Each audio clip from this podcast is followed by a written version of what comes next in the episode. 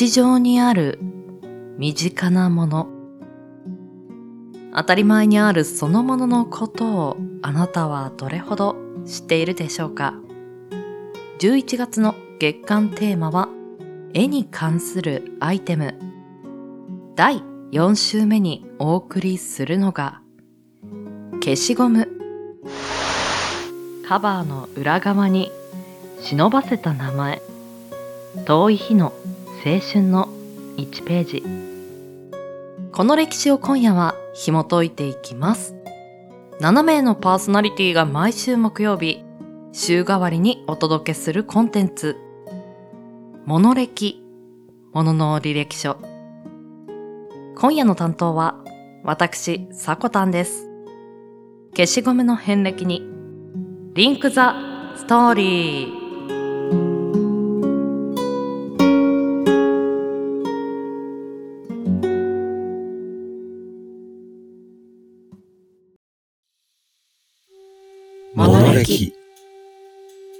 何気なく私たちを支えている。様々なもの、アイテム、その一つ一つに履歴書があるとしたら、そこには何が書かれているのでしょう。出生の秘密。どんな過程を経て今ここにあるのか。あなたと共にページをめくりたい。これは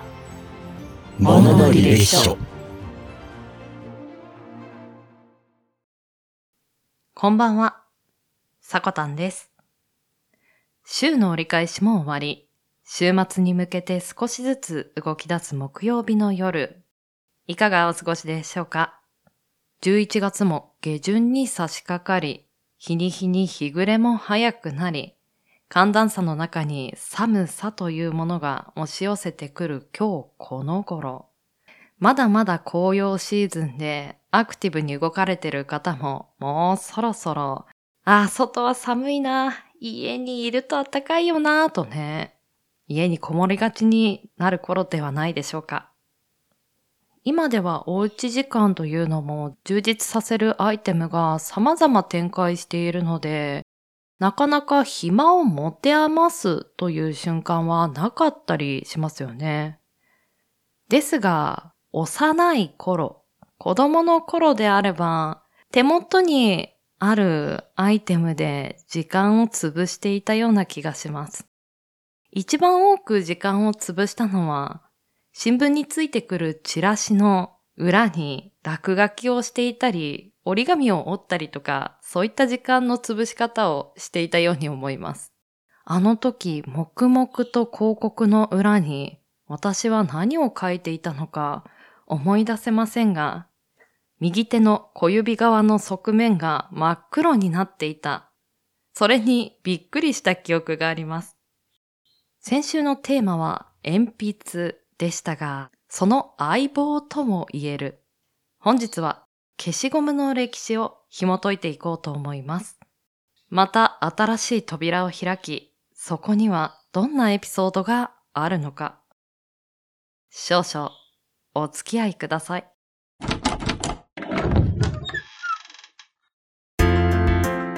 まずは消しゴムの歴史を見ていきましょう。消しゴムは1770年、酵素の発見で有名なイギリスの科学者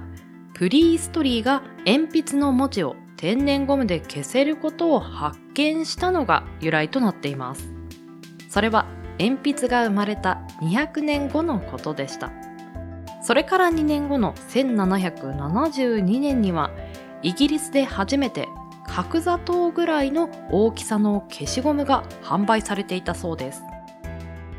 その後、ヨーロッパに復旧していきましたが、当時の消しゴムは熱や寒さに弱く、高熱に触れてしまうとベトベトになり、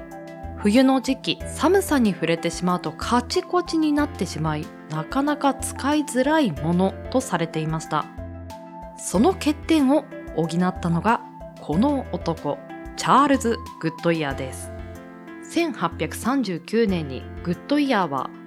硫黄を加えて加熱する加硫法を発見したことによりゴム工業は飛躍的に発展をしていきました下流法で作られたゴムは120度の高温でも弾力を保ち、マイナス30度の世界でもその特性を失わない製品となり、その進化により消しゴムはイギリスからフランスへ、さらには全ヨーロッパ、世界中へと広がっていったそうです。このゴムの改良に欠かせないチャールズ・グッドイヤー氏は何度も何度も失敗を重ね亡くなった時には20万ドルもの借金を抱えていたそうです。けれど彼がゴムの改良を諦めることはありませんでした。そのゴムの改良によりゴム製品は日の目を浴びていったということになります。ちなみにアメリカ合衆国にはグッドイヤーというゴムのタイヤ製造メーカーがありますが彼とは縁もゆかりもありません。このグッドイヤーという会社の名前は彼を称えて付けた名前とされているそうです。これからゴム製品を見たら彼のことを思い出すのは間違いないでしょう。先ほどお話しした通り、鉛筆ができてから消しゴムができるまで約200年間という期間があります。その間、何で消していたか、ご存知の方も多いと思いますが、この期間、硬くなったパンで鉛筆で書いたものを消していたそうです。さらには、食べ物に困った画家がその消したカスそのパンくずを食べていたという逸話もあるそうです。フードロスと言われる時代ですが本当に食べ物は貴重だと改めて思うようなエピソードですね。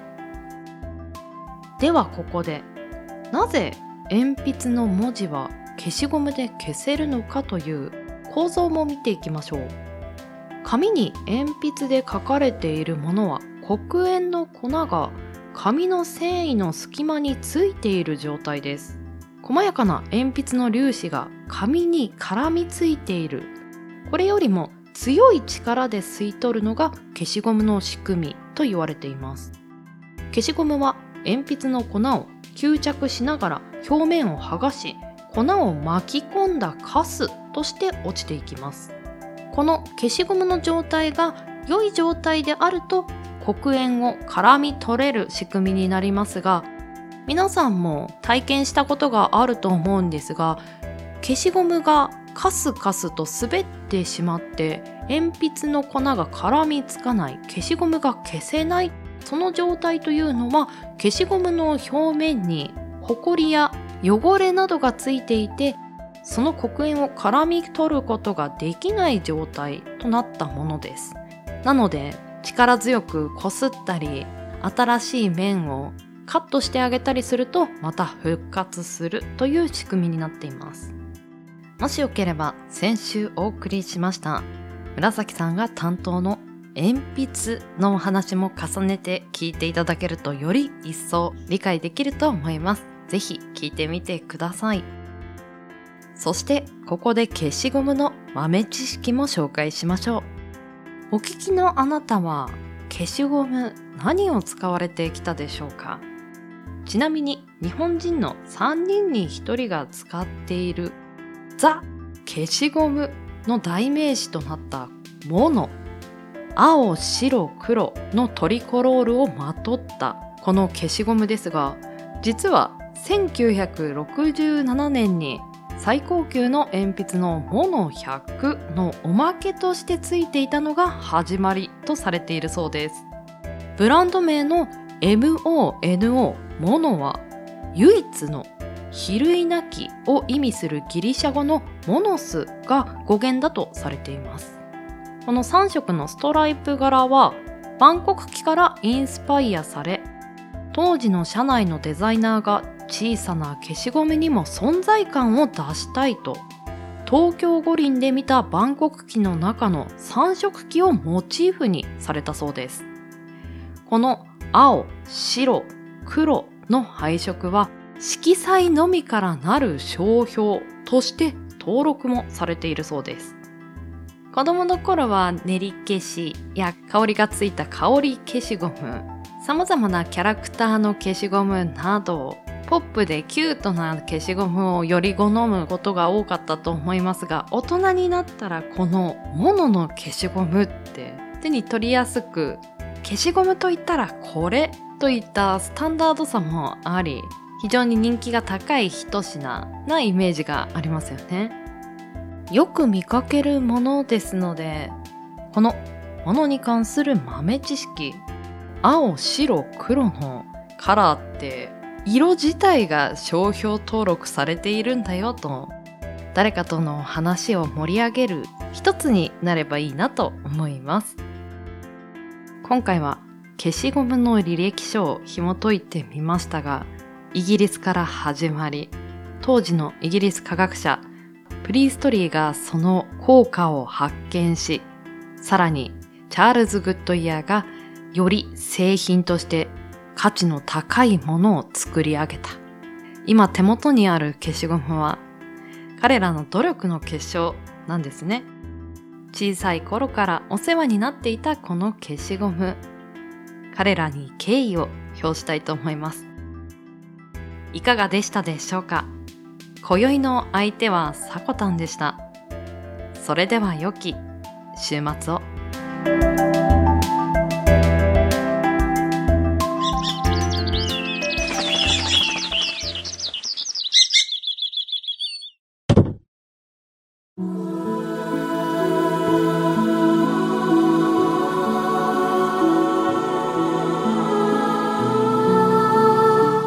消しゴム。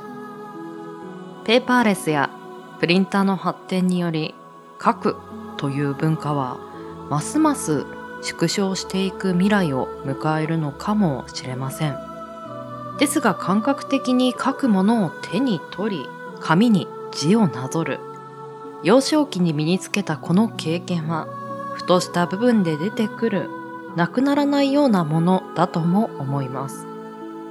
例えば誰かへの感謝を伝える資料に一言メモで「お疲れ様です」のような気持ちを届ける時には直筆の方が伝わりやすいような気もしています。何か大切な文章を書く時にはまずは下書きをしてその上からペンでなぞりさらに消しゴムで消す。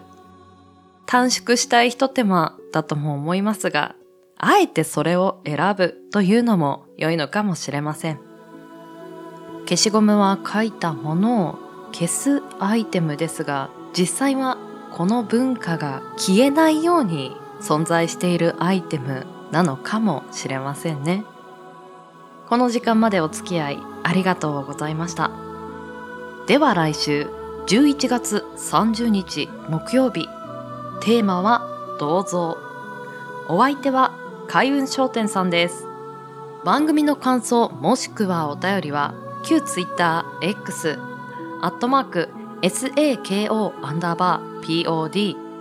PODCAST サコポッドキャスト。アカウント名はモノレキチャンネルにてお待ちしております。X のポストもハッシュタグカタカナモノレキにてつぶやいていただけると嬉しいです。ではまた来週この時間にポッドキャストでお会いしましょう。